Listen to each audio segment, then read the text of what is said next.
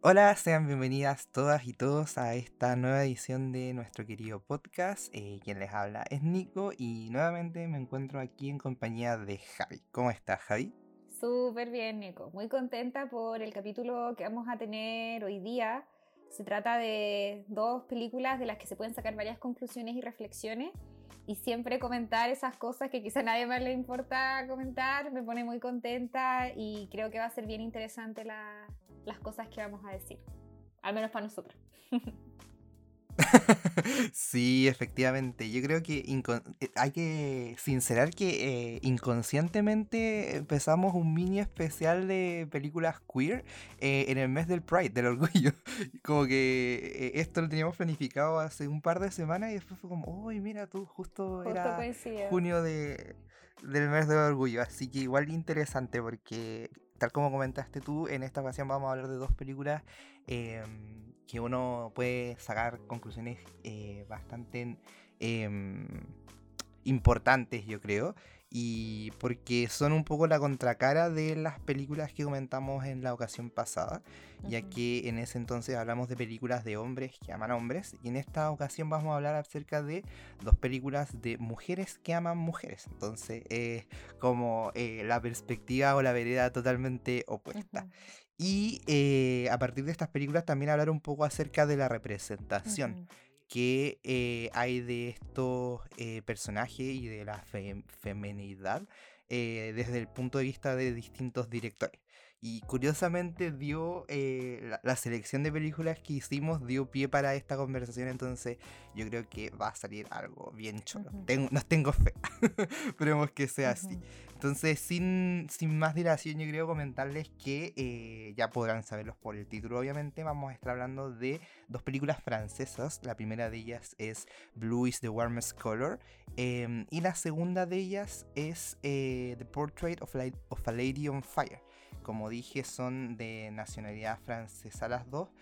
Y entonces ahora pasaremos a hablar un poco más de ellas en particular. En primer lugar, eh, de la película Blue is the Warmest Color, que es del año 2013 y que fue escrita y dirigida por Abdelatif Kichiche a partir de una novela gráfica de igual nombre de la artista francesa Julie Marot. Esta es una historia de amor y desamor lésbico y a la vez un coming of age sexual, en donde nuestra protagonista es Adele, que es una adolescente que se encuentra en sus últimos años del colegio y que se encuentra justamente en esta etapa de la el, autorreconocimiento de la identidad sexual y, de su desarrollo en esos ámbitos. Y por ello es que al principio de la película vemos sobre todo cómo ella se encuentra experimentando con gente de su entorno eh, este tipo de experiencias y luego de varios encuentros fortuitos, em, ella entonces está un poco despechada y termina conociendo a nuestra otra protagonista, que es Emma, que es una mujer ya de adulta que mm, eh, es una artista, una pintora y con quien Adele comenzará a relacionarse primero a través de pequeños encuentros de amistosos, pero conforme avance la película nos daremos cuenta de que entre ellas comienza a eh, escribirse una historia de amor. Y es como a partir de esta historia de amor nosotros iremos conociendo un poco el desarrollo de estos personajes, sobre todo el desarrollo de Adele en cuanto a su personalidad y su identidad y eh, cómo estas mujeres van a tener que enfrentar entonces los propios conflictos a los cuales está sujeto cualquier relación. Esta es una cinta que es protagonizada por Adele Exarchopoulos y por Lea Sidhu y fue bastante reconocida en su momento, ya que en el año 2013 en el Festival de Cannes ganó por unanimidad la Palma de Oro del jurado oficial y asimismo también obtuvo el premio eh, el premio a la mejor interpretación femenina eh, por parte de ambas actrices. Y por otro lado, y algo súper excepcional, es que fue como, es una de las primeras veces, no la única, pero una de las primeras veces en las cuales la Palma de Oro fue otorgado no solamente al director, sino que también a las actrices, en conjunto con el premio en particular que recibieron ellas. Así que es bastante interesante. Además, eh, recibieron la aclamación de, la opinión especializada y del público, eh, siendo nominada a los, a los Globos de Oro, eh, a los BAFTA, entre otros.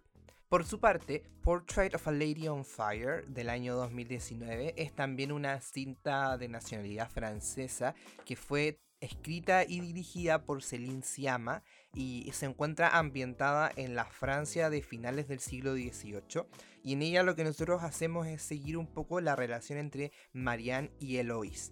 La primera de ellas, Marianne, es una pintora que llega a la casona de Eloise por el encargo de la madre de esta, ya que em, esta acaba de salir del convento por la muerte de su hermana y lo que, lo que pretende la mamá es casarla con un hombre y para ello lo que necesita es que este hombre la conozca a través de un retrato que van a pintar de Eloís. El problema es que Eloís está empecinada en no casarse con este hombre y por lo tanto los distintos pintores que han concurrido a, su hogar no han podido pintarlas porque ella se ha eh, opuesto a ello. Y es por eso que el encargo que se hace a Marianne es que no le confiese a Eloís que la está pintando, sino que va a tener que hacerlo en secreto y por lo tanto fingir en cierto sentido que es su acompañante de paseos más que nada. Y no que la está eh, acompañando para captar su Em, rostro y poder retratarla para, eh, en definitiva, casarla. Entonces, a partir de esta premisa es que ellas se irán acercando eh, primero como amigas, podría decirse, o cómplices, hasta eh, en algún momento iniciar un romance entre ellas, pero siempre desde un plano de la igualdad. Y lo bacán de esta película es que a través de nuestras protagonistas y también Sophie, que es la empleada de esta gran casona, vamos a ir, eh, se nos irán develando ciertas complicaciones que una mujer de la época vive y que muchas veces también pueden ser extrapolables a problemáticas del día de hoy. Esta película tiene un cast casi en su totalidad femenino y está liderado por Noemí Merlan, Adele Haenel, también contamos con Luana Bahrami y también con Valeria Golino. Esta cinta fue seleccionada para competir por la Palma de Oro en el Festival de Cannes. También ganó la Palma Queer en Cannes, convirtiéndose en la primera película dirigida por una mujer en ganar este premio. Y también ganó la directora y guionista el premio a mejor guion en Cannes. También fue nominada en los Independent Spirit Awards, los Critic Choice Awards, los Globos de Oro, entre otros. Entonces eh, fue una película bastante reconocida. Como podrán apreciar, estamos frente a dos películas con mucho en común, en especial el que retratan historias de mujeres que aman a otras mujeres, pero a la vez difieren en otros aspectos, y uno de ellos es que quienes dirigen estas películas son, en el caso de Portrait of a Lady on Fire, una mujer, y respecto de Blue is the Warmest Color, un hombre. Y curiosamente la representación que en ella se hace de ciertos aspectos de la feminidad, sus interacciones y las dinámicas entre las mujeres dista mucho entre una y otra. Y ello ha sido objeto de debate, incluso existiendo cierta polémica por la forma en que se nos cuenta la historia y ciertos eh, momentos de ella en el caso de Blue is the Warmest Color. Ahora, este análisis que se ha hecho respecto de estas películas eh, surge mucho a partir de lo que se conoce como el female gaze versus the male gaze. Pero, ¿qué es esto al final? Em, es importante tener presente que uno cuando ve una película lo hace desde cierta perspectiva o enfoque eh, a partir del cual se nos cuenta una historia lo que se nos dice, lo que no se nos dice y la forma en la cual se nos está contando una historia está determinada en gran parte por la persona que se encuentra tras la cámara y por lo tanto importa mucho saber quién es esta persona, cuáles son sus convicciones, qué es lo que nos quiere decir. Y es junto con ello, es importante también tener presente que por años las personas que han estado tras de las cámaras y que nos han contado las grandes historias en el cine, la televisión y en general los medios masivos de comunicación han sido hombres. Las historias es algo que no es mentira, no es novedad tampoco, que han sido eh, narradas por hombres y eh, en muchos casos la visión del mundo que tienen ellos se desprende eh, de las cintas y, las películas y las, narraciones eh, que se hacían y en general implicaban, sobre todo en el cine clásico podría decirse, un empoderamiento del hombre en desmedro de la proyección que se hacía de las mujeres que por el contrario en general eran vacías, totalmente objetivizadas, en donde sus sentimientos, sus inquietudes, sus pensamientos poco importaban, siendo solamente como un objeto de deseo masculino y desde ese como prisma eran mostradas. Eh, quedando totalmente como personajes planos, sin ninguna motivación o interés más que eh, su sexualidad o el verse bonita, versus lo que sí ocurría con los hombres que eran representados como personajes complejos, profundos eh, y no necesariamente como un objeto de sexualidad. Em, entonces, esta perspectiva o mirada particular es lo que ha sido acuñado como el male gaze eh, a partir de la eh, autora Laura Mulvey. Y, lo plantea al final como un instrumento de análisis feminista de la producción de contenido audiovisual, no solamente de, las películas, también del cine, o sea, perdón, también de, las, de la televisión y, todo este tipo de eh, maneras de contarnos historias. Y en contraposición a esta noción surge entonces lo que se conoce como el female gaze, que propone que la representación que las creadoras de contenidos eh, versus la representación que los creadores de contenidos pueden hacer acerca de otras mujeres, eh, probablemente sea mucho más profunda y alejada de todos estos esquemas que tradicionalmente se eh, usaban en la industria, apegados al final a esta visión masculina que em, resta de todo mérito la experiencia femenina. En cambio, en el female gaze, lo que se, o, a partir de una mirada femenina eh, de la industria del cine, lo que se propone es que eh, las mujeres serán representadas en toda su complejidad y eh, las dinámicas entre las mismas tendrán mucha más naturalidad y también eh, serán consideradas como compleja una, una, una persona que está eh, compuesta de, distintas, de distintos aspectos y no solamente como un objeto eh, que tiene que verse bonito dentro de la película, sino que un sujeto propiamente tal. Entonces esto es básicamente y obviamente explicado en una cáscara de nuez lo que plantea eh, lo que se plantea en este debate en torno a eh, la mirada femenina y la mirada masculina en la industria del cine, en específico en este caso. Y con ello entonces te pregunto a ti, Javi, ¿qué, opinión te merece este eh, interesante debate? ¿qué, qué, te parece a ti esto del female gaze, el male gaze? Si crees que hay un conflicto entre ellas y, cuáles son los aspectos más relevantes que tú crees que se tenga que considerar en ese sentido. Sí. Bueno, primero decir que es un tema demasiado interesante y yo creo que el comentario que se puede generar a partir de esto podría ser súper extenso y tampoco me siento tan con autoridad como para comentar, así que lo único que me voy a limitar va a ser dar mi opinión o cuáles son mis impresiones generales respecto de las películas y este tema en particular. Em, respecto a, este concepto de eh, male gaze versus female gaze, Respecto de la primera, como simplificándolo, básicamente esta perspectiva eh, masculina en cuanto a la representación que se hace de las mujeres usualmente como objetos sexuales. Y yo creo que ese punto es bien importante porque es justamente uno de los problemas que yo tengo con Blue is the Warmest Color.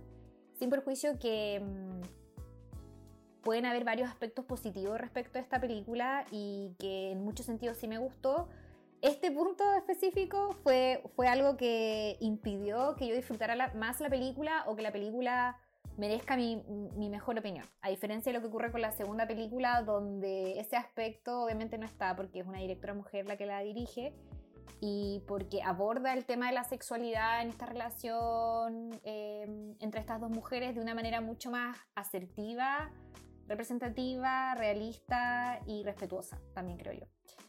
Em, en ese sentido, yo creo que evidentemente esto del, del male gaze puede generar ciertos conflictos y al final como su origen se remonta a problemas que también nosotros vemos en nuestra sociedad, pues, ¿cachai? Porque estamos ante una industria que es la industria del cine que está dominada por hombres. Entonces, en ese sentido, cuando son los la mayoría hombres productores, hombres directores, que van a contar la historia desde su perspectiva de hombre heterosexual, eh, y porque al final también esos productos son los que vende, porque así se prefiere consumir por muchos de los, mucho de los consumidores, al final eh, se genera este problema que se están contando las historias siempre desde esa misma perspectiva em, y cosificando a las mujeres, como Nico mencionó, eh, en, su aspecto, en su aspecto sexual, también en cuanto a sus roles de género. Entonces, como bien, yo creo que es como bien un problema de raíz muchas veces quizá no se trata de que el director haya tenido como esa intención, sino que es algo que está tan como inserto en la mente no solo de hombres, sino de mujeres también. No es como que el male gay sea solo exclusivo de hombres, sino que es casi que como la sociedad del mundo. Eh, entonces, evidentemente, eso, eso es un problema y considero que mm, películas como la segunda película, la, la, película de la directora mujer, eh, El retrato de una mujer en llamas, viene un poco a dar un giro o a responder ante, esta, ante este tipo de películas que en general dominan la industria. Entonces es como súper fresco, súper genial y muy agradable ver películas de este estilo que son súper distintas y que siento que hacen una representación mucho más fiel y eh, mejorada de cuál es el rol de la mujer y que no, no solamente tiene que referirse a como relaciones de pareja, sea esto heterosexual, homosexual, sino también, como decía Nico, el tema de los roles de género. Y eso, eso encuentro que es demasiado, demasiado bacano. Em, y, eso básicamente respecto al tema, como que siento que al final no es como que se pueda culpar a alguien, sino que es como un tema de sociedad. Vivimos en un, en un mundo que todavía, donde prima em, como el patriarcado, si nos ponemos a hablar de eso, entonces evidentemente que en una industria que es el cine, eso también se va a ver reflejado.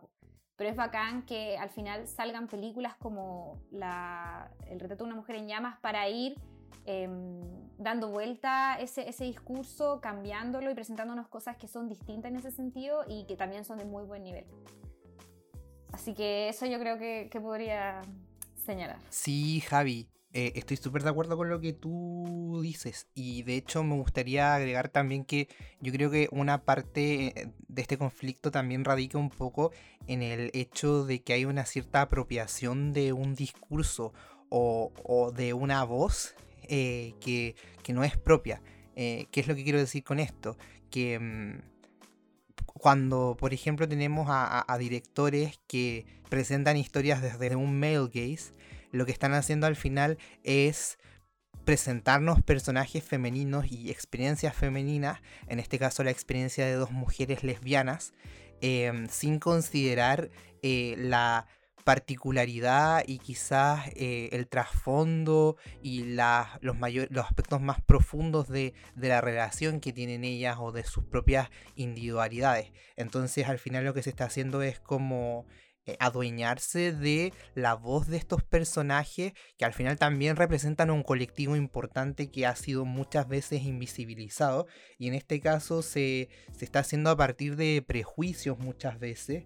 Em, o desde el desconocimiento en otros casos. Y, digo esto porque me quiero agarrar también de, de, aquello que decís tú, de que igual esto eh, es muy, comillas, lógico que suceda acá en, la sociedad en la que estamos, que es una sociedad aún lamentablemente muy machista y patriarcal. Por suerte está cada vez cambiando y, las nuevas generaciones están siendo mucho más conscientes de, la igualdad que tiene que existir entre todas las personas. Eh, sin ninguna distinción. Pero lo bacán es que en la actualidad existen eh, espacios y cada vez más, y me alegro mucho por eso, para que realizadoras mujeres o, realizadores de, cualquier colectivo o, minoría que muchas veces ha sido invisibilizado, silenciada o representada de una manera irrespetuosa en el cine, se estén tomando espacios para ellos mismos em, contar sus propias historias desde sus perspectivas y con eh, libertad de no estar predeterminados por prejuicios o estereotipos que nunca le hacen bien a nadie, sino que siempre son muy dañinos.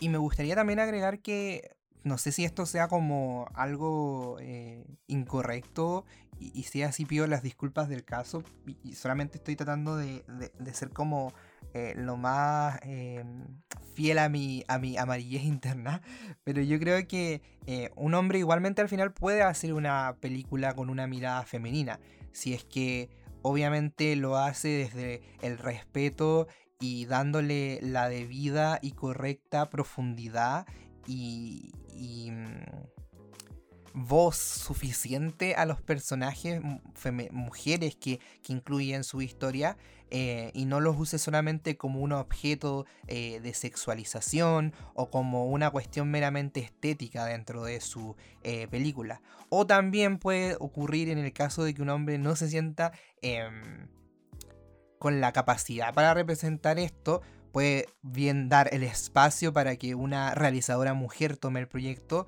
o también simplemente asesorarse. Yo creo que muchas veces eh, es súper valorable cuando una persona es consciente de sus limitaciones y, pide ayuda a quienes pueden y tienen la capacidad para hacerlo. Entonces yo creo que en esos casos obviamente las mujeres, las realizadoras mujeres van a estar muy felices de colaborar en que eh, el producto final dé una visión completa de, y un panorama completo de lo que es la vivencia femenina en la actualidad o en el momento de que se trate la película, creo yo. Y ya con esto entonces, como la delimitación del problema, yo creo que es importante ya em, concretizar cuál es el conflicto a partir de las películas que estamos comentando el día de hoy, que son, les recuerdo, Blue is the Warmest Color y Portrait of a Lady on Fire. Eh, ¿Qué opinas tú, Javi? ¿Cómo se aprecia al female y al male gaze en estos casos? Sí, o sea, me gustaría comentar más que nada como cuál fue mi experiencia eh, con, la visualización de estas películas y cómo puedo relacionar eso con el tema que estamos comentando.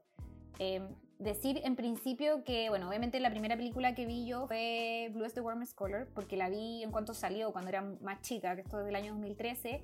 Y mm, en ese minuto como que no pude, no, no, pude precisar bien, pero como que me enojé cuando la vi, ¿cachai? Como que dije, no, no me gustó esta película, eh, todos decían que era tan buena, pero sabéis que a mí me generó como disgusto, incomodidad.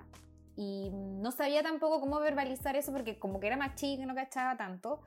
Y en, definitiva terminé, un poco disgustada. Eh, más que nada por las escenas como sexuales que experimentan estas dos mujeres que viven esta historia de amor. Y, y ahora que la vi por segunda vez, sin perjuicio que sigo pensando lo mismo respecto a esas escenas, eh, y que ahí en el fondo como que radica el tema de, yo creo que más potentemente el tema del male gaze, eh, sí puede valorar otros aspectos de la película. Y de hecho siento que también tiene varios aspectos positivos, como que cuenta en verdad una historia muy bonita de amor, eh, pero mm, ahora siento que podría explicar más bien cuál fue mi problema. Y lo medité caleta y lo pensé mucho y, y tampoco estaba tan segura como decirlo, pero creo que he llegado a la conclusión y básicamente en torno como a comparaciones. Y esta vez no con la, la, comparación de la segunda película, porque en verdad esa película como que no trata el tema de la sexualidad con tanta profundidad, o como que en verdad no se enfoca tanto en eso a diferencia de esta película, encuentro yo. Y me puse a pensar y compararlo con, ya, si estamos acá hablando de una pareja homosexual, hablemos ahora de una pareja heterosexual, donde ese tema también esté muy presente y donde a mí sí me haya gustado esa representación. Y acá puedo hablarles de Normal People que nosotros ya comentamos. Esa serie también es súper explícita en cuanto a como los encuentros sexuales que tienen los personajes que se están enamorando, pero yo nunca me sentí disgustada y sentí que en verdad fue bastante respetuoso y como que se hizo con mucha, de muy buena forma eh, ese aspecto. Y yo decía, ya, pues esa, e, esa serie igual es como súper explícita. También hay escenas súper largas como las relaciones sexuales entre los, entre los personajes, al igual que lo que pasa acá. Pero ¿por qué, ¿por qué no sentí eso con esta serie? En verdad como que me gustó y terminé feliz, a diferencia de esta otra. Y vi un video como para tratar de enmarcar mi opinión y ya y descubrí que al final, em, obviamente que en el caso de la, de, la, de la película, estas escenas como que no contribuyen demasiado a la historia siento que si se hubiesen removido de la película, la historia hubiese sido exactamente la misma, a diferencia de lo que ocurre con la serie, en donde es demasiado importante el crecimiento de los personajes y sus interacciones, fuera como de ese aspecto el, con el tema de la sexualidad, ¿cachai? Entonces ahí, ahí dije como ya, debe ser esto, además de que aparentemente, por lo que se ha comentado y también la crítica que he recibido de parte de la comunidad eh, LGTB, es que no son tan representativas, no son tan reales, no son tan eh, fieles, ¿cachai? Como a, la experiencia de estas personas y más bien termina siendo un poco una mofa o, ridículo.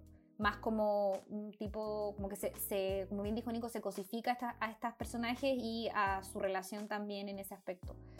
Ahora, en referencia a la segunda película, como ya dije, esto no está tan explotado porque la directora se enfoca en otras cosas, no tanto en el aspecto sexual de su relación, a pesar de que sí lo contiene, pero de una manera más pequeña.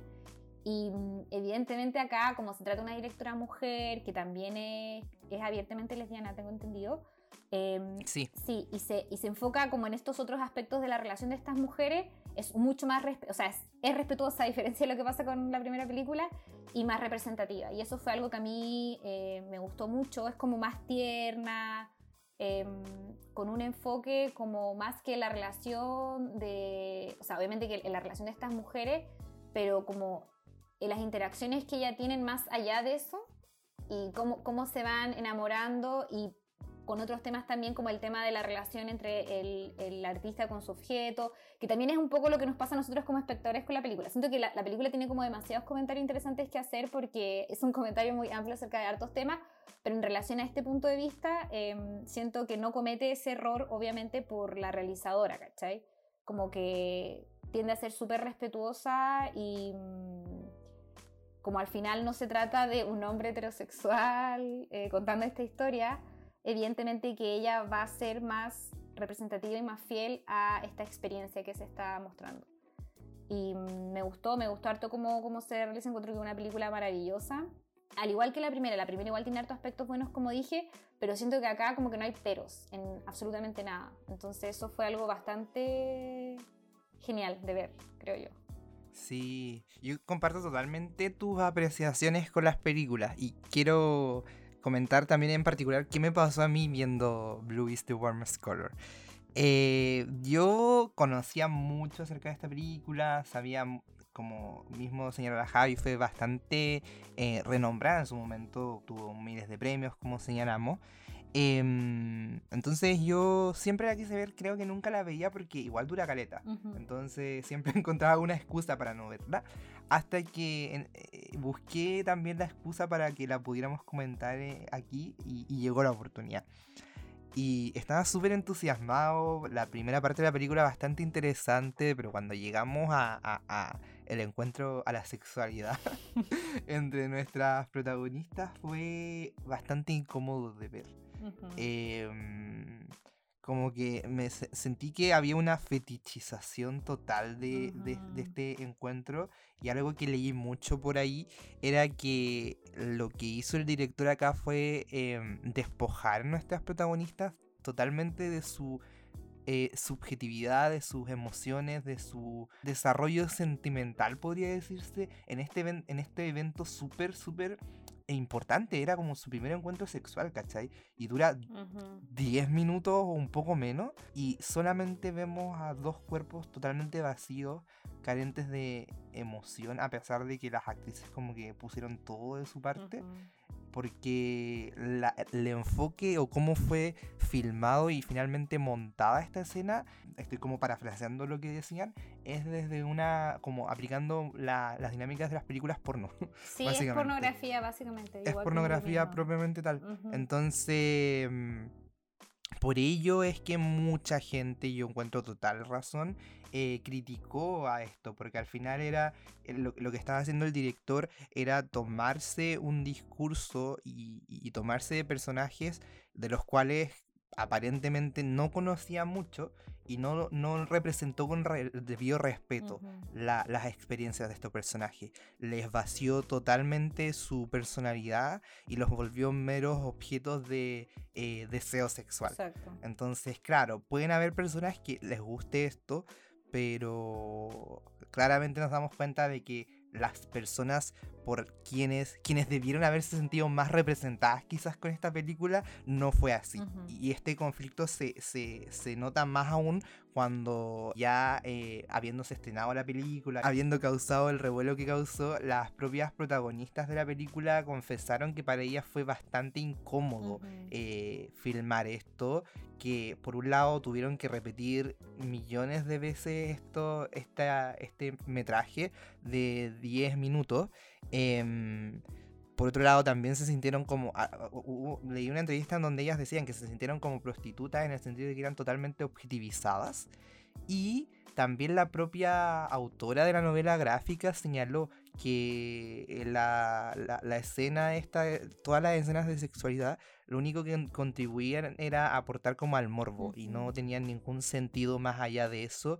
Y ella específicamente dijo, hizo falta en el set una persona lesbiana detrás. Y, comento esto porque también el director eh, en cierto sentido se hizo cargo un poco de estas críticas y, y a mí me pareció súper conflictivo lo que él dijo, porque él señaló que a juicio de él, nadie en el set se dio cuenta de la incomodidad de las chicas protagonistas al momento de grabar y, que para él no le parecía nada conflictivo toda esta representación de la película. Entonces, ¿por qué lo comento? Porque antes nosotros señalábamos que quizás a veces estas representaciones son como inconscientes, como que la gente inconscientemente eh, perpetúa estos roles y estos eh, personajes eh, y, estos como em, presentaciones de situaciones entre estas mujeres pero también hay ocasiones en donde siendo, a pesar de ser conscientes de que lo están haciendo mal, no se dan cuenta y quizá es, e, e ahí el problema, ¿cachai? Como el no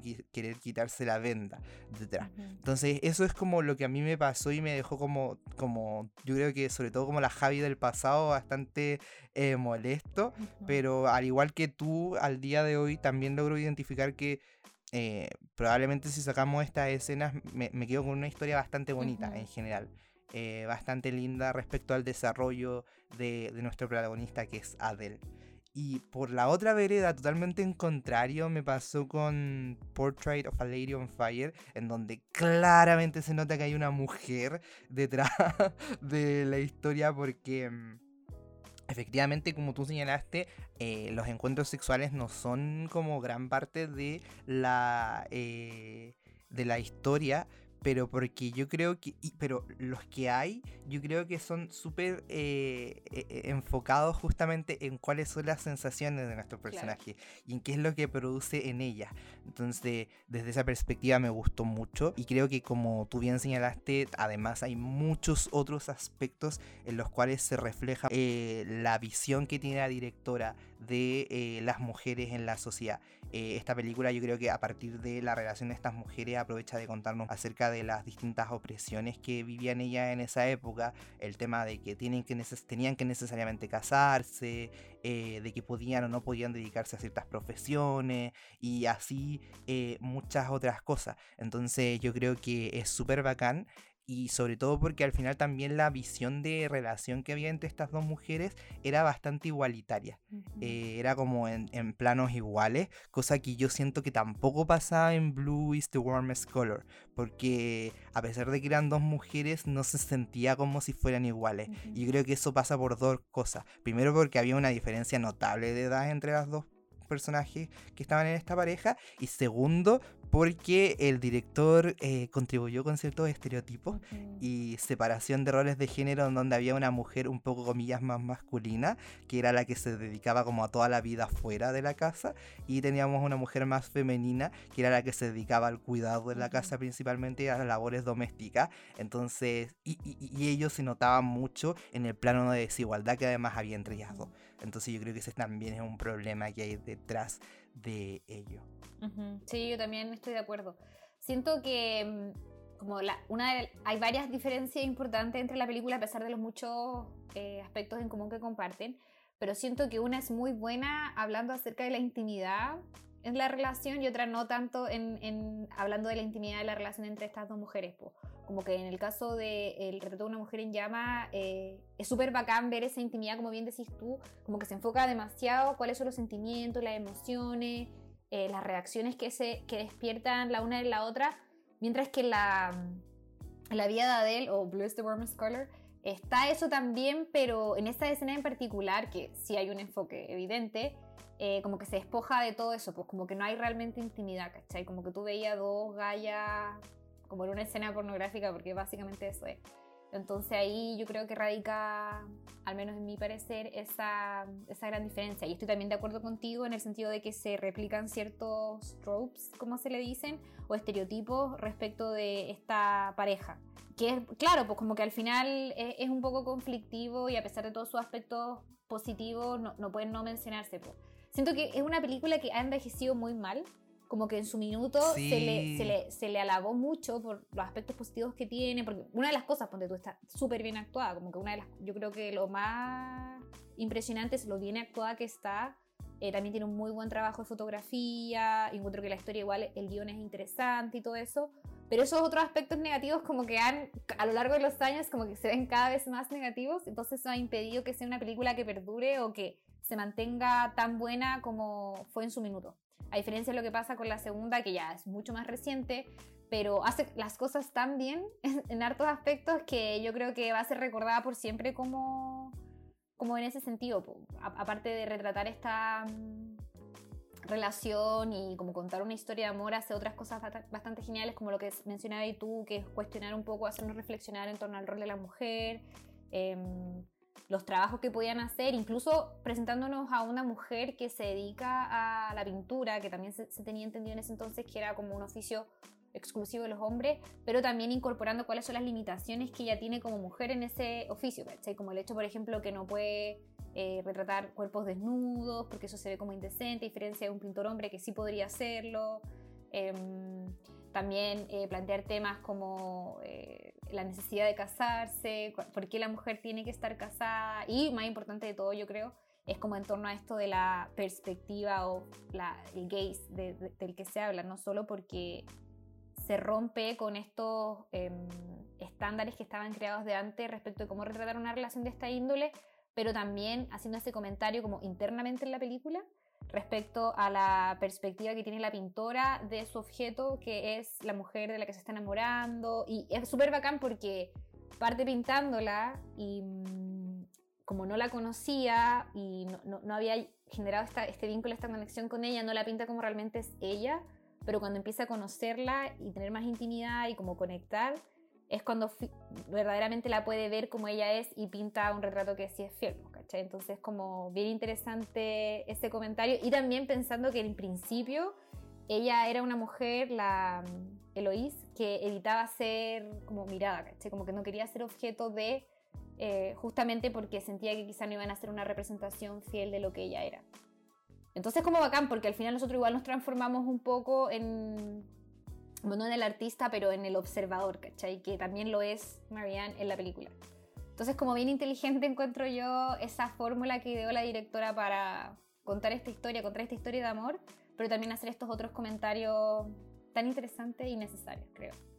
Sí, ¿no? Y encuentro muy, muy bacán eso, porque siento que todo lo que, o sea, tiene bastante sentido eh, eh, en la película y, como que se conectan todos, porque, claro, está esa visión de artista, o, sea, como musa artista, pero a la vez también como la, la, y que mm, leí por ahí o vi por ahí que lo que te presentaban era que al final, eh, más que ser como una, un objeto solamente, era también un sujeto que de cierta manera contribuía a la obra de arte. Entonces ahí estaba ese plano de igualdad que nosotros vemos no solamente en esta relación de artista-musa, eh, sino que también entre la relación de estas dos mujeres eh, en el plano amoroso. Entonces, no, yo creo que en verdad eso se lo pensaron y, quedó muy bacán porque encima también meten el tema de Em, este mito griego, ¿cómo era? Eurídice y...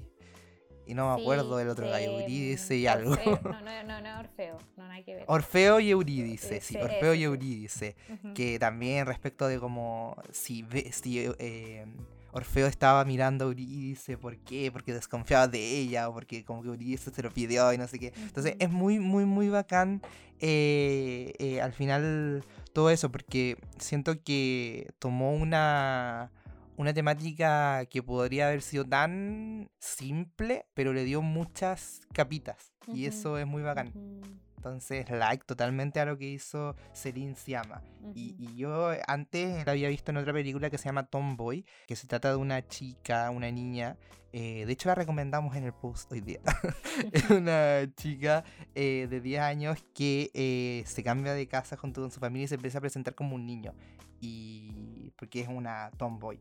Y, ahí también se deja ver un poco esta como perspectiva bastante interesante de la directora. Entonces yo creo que no es como una cosa fortuita, sino que se nota que eh, trata de, de, meterle siempre como ese valor agregado. Sí, pues, porque también eh, como todo lo que está diciendo dentro de la película, más allá de la historia de amor que está retratando, también nos está presentando esta reflexión en cuanto a cómo representar una historia sobre mujeres. Entonces, como representación en todo el sentido, tanto como para los personajes, como para la audiencia, y termina siendo un producto como bello visualmente, porque la película también tiene ese otro plus que es maravillosa, pero también súper interesante, inteligente, respetuosa, asertiva. Entonces, en verdad, como que, como bien digo, como que no tengo ningún pero y solo decir que realmente es una película maravillosa que cuenta también eh, una historia acerca de la intimidad, del deseo, del amor, el arte, el amor al arte también, que era otra cosa que comentaban y que también me hizo mucho sentido,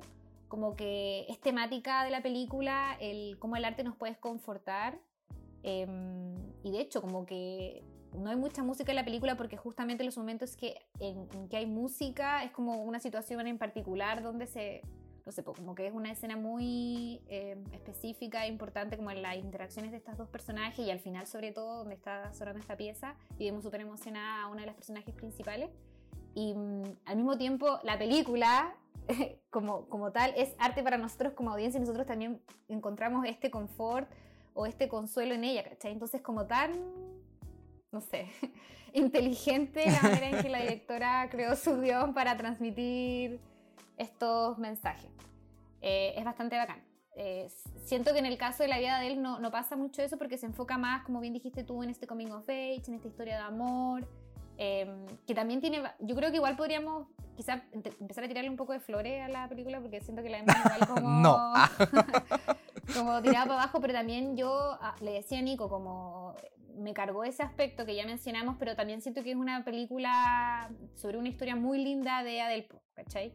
Eh, en el sentido de que vemos harto de su crecimiento personal, de cómo ella aparte siendo que es una persona con la que, no se sentía tan bien consigo misma o tan cómoda, sobre todo porque también era como adolescente, que es un sentimiento que predomina a esa edad, eh, para transformarse en una mujer que ya tiene más claras las cosas, ¿cachai? Y como que le pasan cosas que son parte de la vida, como el primer amor, el, el desenamoramiento, emprender una carrera, enfrentar varias cosas en su vida y, cómo ella se transforma más en una persona más madura, con, con, como con sus sueños más claros, em, como enfrentándose a la vida en definitiva y, viviendo todas estas cosas fuertes, pero que eh, la hacen ser lo que es, ¿cachai?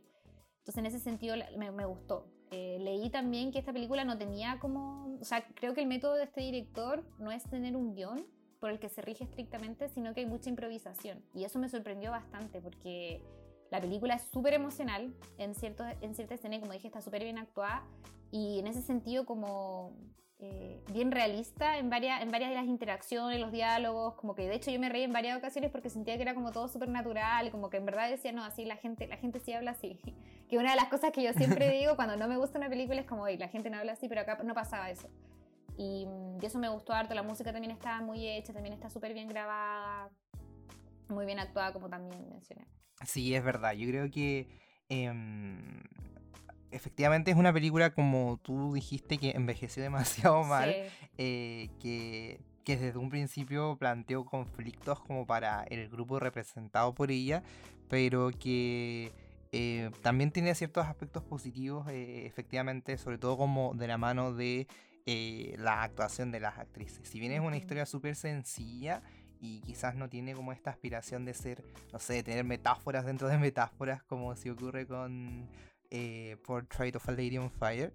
Eh, igualmente yo creo que es súper verídica, como dijiste tú. Yo creo que la historia como que tiene un suceder bastante natural y que uno llegado como al final de la película, sobre todo como o, más que al final, como al último tercio, cuando se produce el quiebre entre, entre estas protagonistas. esa escena es em, rígida. Sí, sí. E, e, e, es una como un momento muy catártico para los personajes, pero también para uno, como que uno eh, igual quería que ellas estuvieran bien y llegaba ese minuto es como, oh rayos, todo se fue a las bailas. Eh, y, y, y, Brigio, no sé, como que es, muy potente, eh, está como, ¿cómo se dice esto? Como interpretado desde la guata, siento yo. Sí. Y, uno no puede como no conectar con esos momentos. Entonces yo creo que como en cuanto a romance en general es súper eh, relatable, como uno dice, ay chuta, eh, probablemente en estas situaciones como que me sentiría igual que, los personajes, ¿cachai? Quizás eh, no desde la perspectiva sexual ahí como dislike totalmente, pero desde su coming of age es muy como... Em, eh, lo que uno probablemente sintió o hubiera sentido en, esa situación. Entonces, eh, yo creo que finalmente por eso también en, en, Cannes se llevaron el reconocimiento que se llevaron las actrices, como que no, no es una cuestión que se dé em, generalmente, sino que una situación súper excepcional y, yo creo que es por eso. Y también había leído eso que decís tú y de hecho... Eh, parte como del problema que se suscitó entre las actrices y el director era porque muchas veces él quería que se repitieran las escenas hasta que saliera lo más natural posible. Porque él era como muy de, la naturalidad de la actuación. Entonces, no sé, cuando tenían que tomar, ellas tomaban y se había que repetir la escena 100 veces, las 100 veces tomaban. Eh, lo mismo fumar cigarros, los besos, todo, ¿cachai? Entonces comentaban, por ejemplo, que el primer encuentro que tuvieron entre Adele y Emma, que era cuando se cruzaban por la calle y se miraban, ¿qué? ¿6 segundos? ¿10 segundos? Eso... Más de 100 tomas. Sí, y estuvieron como todo un día entero grabando solamente eso. Entonces, yo creo que quizás ahí estaba, está como el punto, eh, en cierto sentido, que para algunos aspectos fue positivo, pero para otros aspectos fue le dio eh, eh, un carácter negativo, ¿cachai? Como quizás esta intensidad al momento de dirigir del director y, también la poca conciencia al final de, de cómo, el, cómo se estaba sintiendo el, cast respecto al, trabajo, eh, contribuyó a que en algunos casos fuera eh, una, una, representación muy eh, magistral de esta relación, pero en otros casos como que cayera solamente en el morbo. Y de hecho algo que quería agregar es que mm, nosotros hablamos de Wong Kar Wai la semana pasada y, y, algo que mencionamos también en el segundo capítulo, que eh, había como una suerte de intimidad en sus películas. Y uno cuando ve como sus películas se siente como si estuviera viendo algo que no tiene que ver, como mirando a través de la ventana, pero es siempre desde una perspectiva del respeto, que yo siento que acá no pasó, que acá uno como que se sentía mirando por, a través de la ventana, pero no desde el, no como sin querer, sino que queriendo hacerlo como siendo un depravado, no sé. Entonces yo creo que por eso venía la incomodidad. Pero a pesar de eso, eh, obviamente tiene cosas rescatables. El punto es que yo creo que el mayor problema al final es el director detrás, como que, que no sea consciente de, la problemática de la película en sí. Sí, yo quiero, quiero añadir, como responder a tu comentario.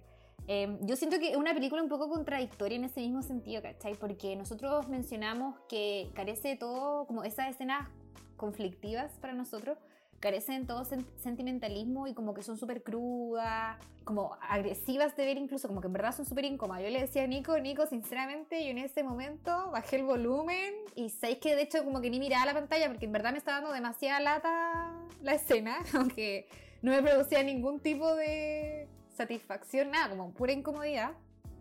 Y al mismo tiempo el director por las técnicas que él utiliza, como por ejemplo eso de, hacer primeros planos todo el rato, como enfocarse en las expresiones faciales de las protagonistas, porque él intenta capturar las emociones, es también muy sentimental. Entonces, súper extraña esta suerte de mezcla que él hace en ciertas escenas donde se retrata esta intimidad y que debería ser de una manera mucho más respetuosa, dulce. Em, o, como uno esperaría, pero en estas otras ocasiones, en estas otras interacciones que ella tienen, como sus primeros encuentros, cuando empiezan a conversar, es como súper real y sí sentimental porque se está enfocando mucho en cuáles son las expresiones, el lenguaje corporal que estos eh, personajes tienen. Entonces, súper extraño, es como, no sé, como que casi que se hubiese hecho por dos personas distintas ese tipo de escena es muy, es, muy, es muy raro, en verdad, la sensación que, que genera. Y sobre el directorio también escuché como que el tipo es un poco controversial, en el sentido de que, mm, aparte de no ser consciente o como haber tenido esta perspectiva al, haber hecho esta escena, em, aparentemente también como que él no era de muy buen trato y las, las, actrices igual dijeron que nunca volverían a trabajar con él porque parece que era bien autoritario, déspota, como lo que decía Nico, de que las hacía grabar como 100 veces la misma escena a pesar de que fuera exactamente igual. Entonces al final... Eh, como también hemos mencionado anteriormente, uno igual tiene que fijarse en quién hace las cosas y muchas veces eso puede explicar demasiadas cosas claro. del producto que se está consumiendo. Entonces, después de conocer eso, yo decía, como en verdad todo tiene sentido. sí, me pasaba lo mismo, como que yo dije, ya, filo, ¿cachai? Puede ser que este gallo, como tratando de, de tomarlo desde una perspectiva positiva, lo haya hecho involuntariamente, ¿cachai? Pero después de ver como sus declaraciones de que ni siquiera se daba cuenta de cuál era el problema, era como, mmm, creo que el problema no, es, no era que fuiste inconsciente, eh, o sea, de que fue involuntario, sino como que ni siquiera te preocupaste de que lo que, de, de como representar fielmente esta, estos momentos, ¿cachai? Em, y que brigio eso, que no, no, me había dado cuenta, pero es verdad, como que hay una disociación total entre estos dos instantes. Pero yo creo que también eso responde un poco a, otra cosa conflictiva que tiene esta película, volviendo quizá a esos aspectos. No, no, quería, pero que es que, sí, la película igual tiene otros planteamientos relativos a como... Em, la, mujer en la sociedad, que ya, ya dijimos por un lado que tiene este tema de la sexualización y la objetivización, tenemos otro, otro aspecto que es que eh, refuerza ciertos estereotipos de, de, género y, y, de las mujeres lesbianas también. Y por otro lado también tiene un problema relativo con que eh, te plantea como una idea eh, respecto de como el rol de la mujer en general, que es que mm, hay unas escenas donde habla un poco acerca de la santidad y la sacralidad y la espiritualidad de la sexualidad de la mujer, como algo así como em, em, iluminado y totalmente disociado de la realidad y como que los hombres jamás podrían tener ese tipo de, como de sexualidad, casi como que elevando a las mujeres a una categoría de santas, pero por otro lado también tiene la representación de las mujeres como un mero objeto, entonces, como que como que al final lo que nos está presentando es como o las mujeres son santas o eh, tienen sexo porque sí, porque son unas ninfómanas. Como que no hay em, grises y no hay como eh, una em, representación tridimensional de ellas, son como un papel, totalmente. Pero a la vez tenemos esta otra representación de, mujeres con emociones. es muy extraño. sí, no entendemos qué quieres decir, amigo. Exacto, sí, yo, yo también, también leí eso y también me llama la atención porque es como igual representativo en cómo se vive eh, como la homosexualidad por parte de estas dos mujeres, que una lo vive como de una manera súper abierta, con confianza, como eh, su familia sabe en el fondo de, que, de qué se trata o quién es Adele, que es su novia, mientras que en el caso de Adele ella lo vive como un, perfil mucho más bajo y como que ella también enfrenta el tema de la homofobia. Y, y, eso igual encuentro que está bien porque parte siendo igual como realista en ese sentido, ¿cachai? Pero tiene estas otras cosas que es como... Mm, Extraño, extraño. Quizá por la época, no lo sé. Eh, es, bien raro eh, esa mezcla de, conceptos y de ideas como que de cierta manera están súper bien realizados, pero otros que están tan, mal realizados y que han envejecido tan mal. Eh, yo, otra cosa que quería decir era que, como quizá en aspectos positivos, es que, mm, bueno, más, más allá de, lo que ya hemos mencionado, es una muy buena representación de cómo las relaciones se pueden ir desarrollando y como que en principio, claro, como que está la pasión, porque eso siento que es otra cosa como súper patente en ella, es como un enfoque bastante mm, claro en la pasión entre estas dos mujeres, pero a medida que se va creciendo, como que se va dando cuenta que en verdad no tienen muchas cosas en común, como que la relación en verdad estaba, como que no, no iba a perdurar porque eran demasiado distintas y, en cierto sentido eso parte siendo una de las razones de su quiebre, más allá de lo que le hizo Adele a mm, Emma.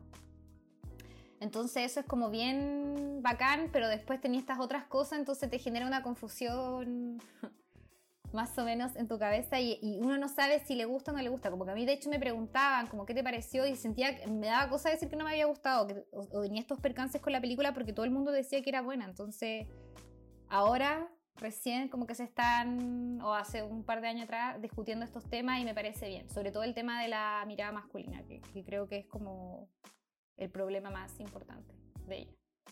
No, y, al final en contraposición, porque es como lo que, lo que quisimos comentar acá, que em, estos aspectos y, estos personajes en, la película de eh, Celine Siama en Portrait of a Lady on Fire son representados en todas sus dimensiones. Po. Claro. Eh, conocemos cómo ellas tienen, como, mencionamos hace un momento, eh, la película aprovecha eh, las circunstancias en las cuales se desarrolla para hablarnos un poco de, el contexto de estas personajes y de cuáles son, pueden ser como los, los ámbitos en los cuales pueden desarrollarse y, cómo pueden ser las formas de relacionarse entre ellas.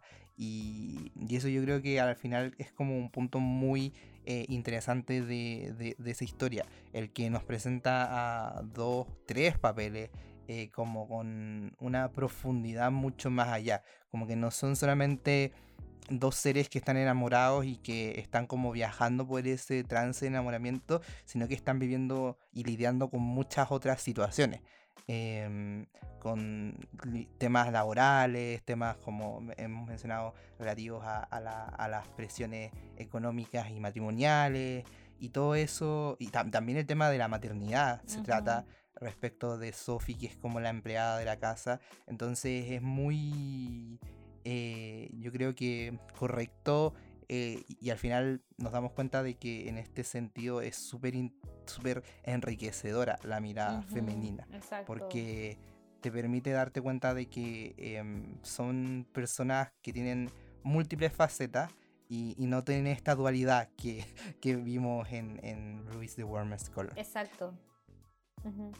Yo, yo, quería decir que aparte de eso y como enfocarse en esta relación amorosa, en esta historia de amor entre estas dos mujeres, siento que hace también un comentario súper amplio e importante respecto a como la sororidad o la amistad entre mujeres.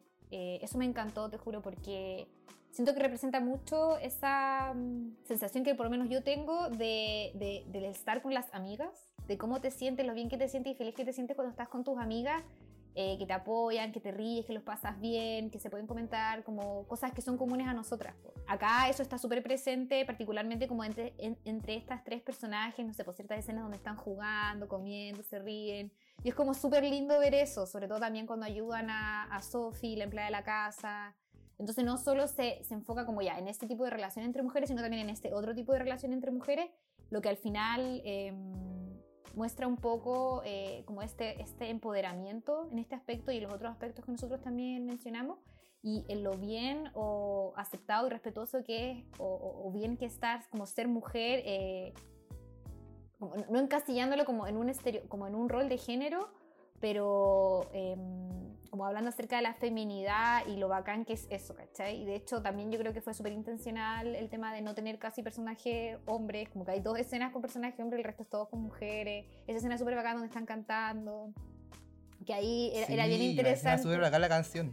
Sí, pues era, era muy bacán porque esto de poner a las dos personajes principales entre el fuego como que representaba la pasión que había entre ellas, el fuego que había entre ellas. Entonces como bien... Es muy bacán al final todo esto, cómo, cómo ideó la, la directora, escritora su historia, ¿cachai? Para comentar tantas cosas de una manera tan asertiva, creo. Sí, no, es que. Y no, y más encima está. O sea, y todo lo que quiso decir está representado, además, como eh, narrativamente eh, y directamente, explícitamente a través de, no sé, los comentarios o cosas. También implícitamente, no sé, de repente en decisiones que tomó respecto a cómo grabar cierta escena. Por ejemplo, el tema de que. se habla mucho de e, eso que señalaste tú de, del artista y, la obra. De, y lo que mencioné también de, de cómo es un, al final un, una cosa de mutuo feedback y, justamente también en un momento como que eh, nosotros como espectadores barra artistas em, recibimos la mirada de vuelta directamente de Eloís como en los primeros instantes entonces uno como que se siente conectado con la película una, una, una joya de, ese año y que ojalá que se vea más. De hecho, sobre ese tema, sobre ese tema ya, como porque vi los videos y quiero comentarlo nomás. Obvio. Em, acá la, directora pretendía que nosotros más que ser, porque de eso también trata la película, ¿cachai? Como que ya, esta artista tiene que como dejar su papel de observadora, eh, entrar a conocer bien a su objeto eh, y ya que deje de ser objeto en el fondo, para poder representarla y pintarla, ¿cachai? Que es un poco lo mismo que pasa con nosotros como espectadores, que tenemos que dejar un poco ese papel para vivir esta historia con las protagonistas, ¿cachai? Entonces parte de eso es esto que decís tú, que nos miren atentamente a nosotros, o que nosotros tengamos que, em, en cierto minuto al final de la historia, cuando supuestamente estamos viendo cómo Marianne ve a Eloís, pero en verdad no es ella, sino somos nosotros que estamos viendo cómo esta actriz interpreta a este personaje. Es como muy genial, no sé, lo encuentro demasiado inteligente ese comentario en torno a todas esas cosas. Es que está muy bien ideado, Ese es el punto, cuando se nota que al final la Gaia eh, ya lo hemos dicho, tenía un, concepto y lo supo explicó. ¡Ah, bacán! Te amo, haz más películas, por favor. Sí. Ya, entonces yo creo que ya estamos como en, el momento como, o, en el instante preciso para ir dando quizás nuestras conclusiones generales respecto a esta eh, temática que hemos comentado en esta ocasión y que esperamos que ustedes compartan con nosotros. Eh, te deseo la palabra en ese sentido, Javi, para que nos des tu conclusión. Recomendarles ambas películas, considero que son ambos productos dignos de ver, especialmente la segunda porque esa sí le doy como cinco estrellas, me encantó, la encontré maravillosa. La primera tiene hartos aspectos positivos, pero sí tiene algunos percances. Yo siento que de todas maneras, y de hecho por esas mismas razones, es un producto que es valioso porque se ve un poco eh, cómo ha ido progresando en el fondo eh, la industria del cine en torno a esos temas. Entonces es bacán ver sobre todo si lo estamos comparando como lo estamos haciendo acá, ¿cachai? Entonces, sin perjuicio que, tenga, que se tengan estos problemas, como que al final sirve para hacer estas reflexiones, sacar estas conclusiones y generarse una opinión en torno a este tema, especialmente si lo comparamos con productos que no tienen como esto, estos problemas. Asimismo, es una muy linda historia de amor, está muy bien eh, ejecutada, las actuaciones, la música, los diálogos son súper bacanes. En general es una película de emociones bien intensas e interacciones bien interesantes que al menos como consideras así, em, como específicamente eso, está muy bien hecho, a pesar de estas cosas negativas que, que mencionamos con Nico. Y como dije, la segunda maravillosa en todo sentido, tiene comentarios bastante interesantes en torno a eh, The Female Gaze que ya mencionamos, también respecto del arte, la función del arte, la película eh, también habla acerca como de una historia de amor que es muy bonita, también es muy bella, es muy bella estéticamente, entonces ambos productos dignos de ver y, que mm, creo que son bien interesantes comentar como en torno a este tema y las otras cosas que plantea. Sí, yo me sumo totalmente a tus palabras respecto a eso y quizás agregar también un comentario en cuanto a, la temática general de esta ocasión y que personalmente siento que al final lo que ayuda el tener personas que nos em, hagan consciente de que existen estas, de estos problemas, nos permiten construir como una sociedad mejor y donde todas las personas que sean representadas en el cine y, los discursos que sean llevados sean a través del respeto y no a partir de estereotipos y prejuicios y que cuando alguien decida y, y que ello eh, no implica necesariamente como que todo tiene que ser visto desde una perspectiva excluyente como ponte tú, no sé, solamente eh, las mujeres pueden hablar de las mujeres o solamente los hombres pueden hablar de los hombres, sino que eh, todos podemos hablar de todo, pero siempre hacerlo desde la perspectiva del respeto. Y es como lo que nosotros también tratamos de hacer hoy día. como no atribuirnos ni apoderarnos de ningún discurso, sino que opinar desde nuestra vereda con eh, todo el cariño del mundo. y, también comento esto porque han habido casos en donde, eh, a pesar de tratarse de películas que han sido dirigidas por hombres, igualmente han sido reconocidas como una buena representación de eh, una relación entre mujeres. Y, para, y como que siempre se cita dentro de esos ejemplos, por ejemplo, Carol. la película en donde sale la em, la Rooney Mara con em, la película de ah, Kate, Blanchett, claro, con Kate Blanchett, eh, de Todd Haynes, eh, que es reconocida como una película en donde se reflejan con demasiado respeto eh, y con profundidad estos personajes femeninos, a pesar de ser una obra dirigida por un hombre. Entonces, eso nos quiere decir que al final em, el problema acá tiene que ver un poco con darle la importancia y darle el peso a, quienes eh, tú estás dirigiéndote, yo creo, y, a quienes estás tratando de plasmar en la pantalla. Eh, así que eso, em, yo creo que ya nos podemos entonces despedir. Eh, esperamos que les haya gustado esto. comentarles que estamos próximos a tener nuestro aniversario y eso nos tiene muy emocionados. Les tenemos sorpresas preparadas dentro de unas semanas. Y eso. Chao. Chao.